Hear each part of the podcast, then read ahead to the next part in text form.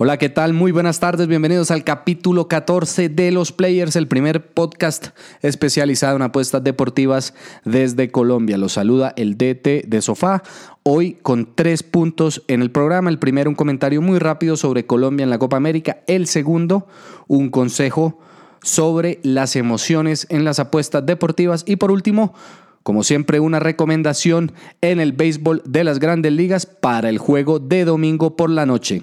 Está la propuesta hecha, entonces los invito a quedarse aquí. Esto es Los Players. Bienvenidos al show. Esto es Los Players. Las mejores jugadas no solo están dentro de la cancha. Mejora tus apuestas con los players. Y ahora, el patrón. El DT de sofá. Comenzamos la edición número 14 de Los Players. Recuerden que el podcast lo pueden encontrar en iTunes, en SoundCloud y en Spotify. Allí pueden dejar un comentario, una calificación. En iTunes ya tenemos una calificación que obviamente no la puse yo. Solo aclaro el tema. Eh, fue muy bien recibida, por supuesto. Así que si les gustó, dejen una calificación y lo más importante, suscríbanse. Suscríbanse para que no se pierdan ninguno de los episodios. También me pueden seguir en Instagram, donde no he posteado recientemente. El tiempo está un, poco corto para mí por cuestiones de trabajo y por cuestiones familiares. Voy a tratar de reanudar las publicaciones allí. Me pueden encontrar en arroba los players-al piso, arroba los players-al piso. Y en Facebook también, arroba Players Colombia. Les aconsejo que si tienen alguna duda, alguna inquietud o se quieren contactar conmigo, la mejor vía para hacerlo es el email en dtdesofa.gmail.com dtdesofa.gmail.com Estoy preparando algunas cosas, algunos invitados para comenzar a variar un poco los puntos de vista en el podcast, así que eh, estén pendientes que va a estar muy muy interesante. Eh, un saludo para José en Buenos Aires, un experto en el trading deportivo, algo de lo que voy a estar hablando más adelante en futuros programas mejor y espero contar con la presencia de José aquí para que nos explique de qué se trata todo este tema. Bueno, comenzamos entonces en materia. Voy a hablar solo eh, del Colombia en la Copa América muy brevemente.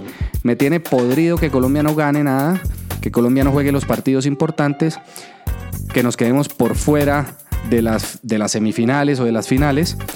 Em, pero más me tiene con la ira por fuera con el bloque, como decimos los colombianos por fuera, salido de los chiros, son los comentaristas deportivos que, mm, porque Luis Suárez falló un penal, o mejor, se lo tapó el arquero, al día siguiente de que Colombia fuera eliminada por Chile porque Tecillo se votó el penal, entonces de, algún modo intentan como justificar que no, que el penal es una, los penales son una lotería. No estoy de acuerdo con eso eh, y la verdad me dio bastante piedra, esa es otra palabra eh, colombiana, lo que escuché en las opiniones posteriores al juego. Voy a decir simplemente esto, Colombia sigue perdiendo, Colombia sigue quedándose por fuera de los partidos importantes y no entiendo cuál es el punto de justificar que Tecillo se votó el penalti porque, porque Suárez se lo votó. Eso no cambia absolutamente nada. Colombia está por fuera de las semifinales de la Copa América. Nuevamente pierde la oportunidad de jugar un partido importante, de seguir avanzando en un torneo. No hemos ganado nada desde el 2001. Así que eh, eh, el argumento de Suárez, del penalti errado por Suárez, o el mejor el que le tapó el arquero de Perú, no lo entiendo, me parece bastante idiota y hay que cortarlo ya, hay que pararlo porque no sirve para nada. Segundo punto en el podcast, ya, discúlpeme, tenía que eh, dejar salir eso que tenía eh, atrapado allí adentro. Segundo punto en el podcast, eh, las emociones. Bueno, ya me dieron un poco emocional al comienzo, mejor me escucharon. Eh, lo, lo, que les quería decir es que no se apasionen tanto con las derrotas ni con las victorias en las apuestas deportivas. Cuando pierdan una jugada, asúmanlo como lo que es, como una inversión que se perdió, no intenten o mejor no se dejen llevar por las emociones eh, que tal vez los puedan impulsar a tomar decisiones erradas como doblar una apuesta en el partido en el siguiente partido disponible eh, para intentar recuperar lo que se perdió en la primera por favor no lo hagan eh, y quítenle la emoción. Esto es una inversión. Sean escépticos y asépticos, sean fríos, disciplinados, no se, no se, no se involucren emocionalmente. Es decir, ya suficiente tienen con la, digamos, la carga económica que, significa las, eh, que significan las apuestas deportivas, así que no es recomendable que sumado a eso le pongan una carga emocional que los puede pronto llegar a, desestabilizar. No es recomendable. Algunas cosas, eh, yo soy hincha de Nacional, por ejemplo, Atlético Nacional, no procuro no apostar nunca a, los partidos del equipo. Con la selección Colombia hago lo mismo.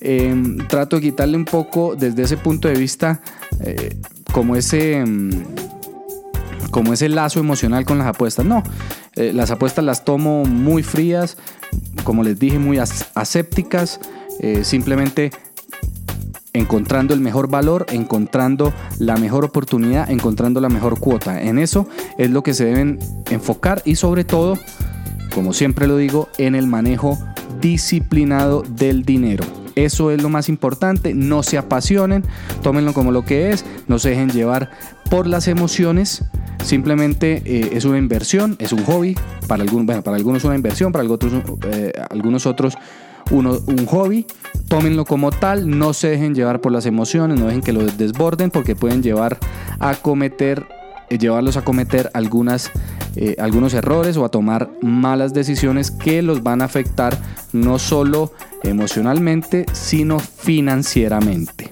Ese era el consejo que les quería dar, por favor, fríos, entre más fríos y más disciplinados, creo que mayor probabilidad de éxito en las apuestas deportivas van a tener. Tomen siempre el mismo camino, sigan su proceso de análisis, no se dejen llevar por las emociones y verán que los resultados van a ser mejores.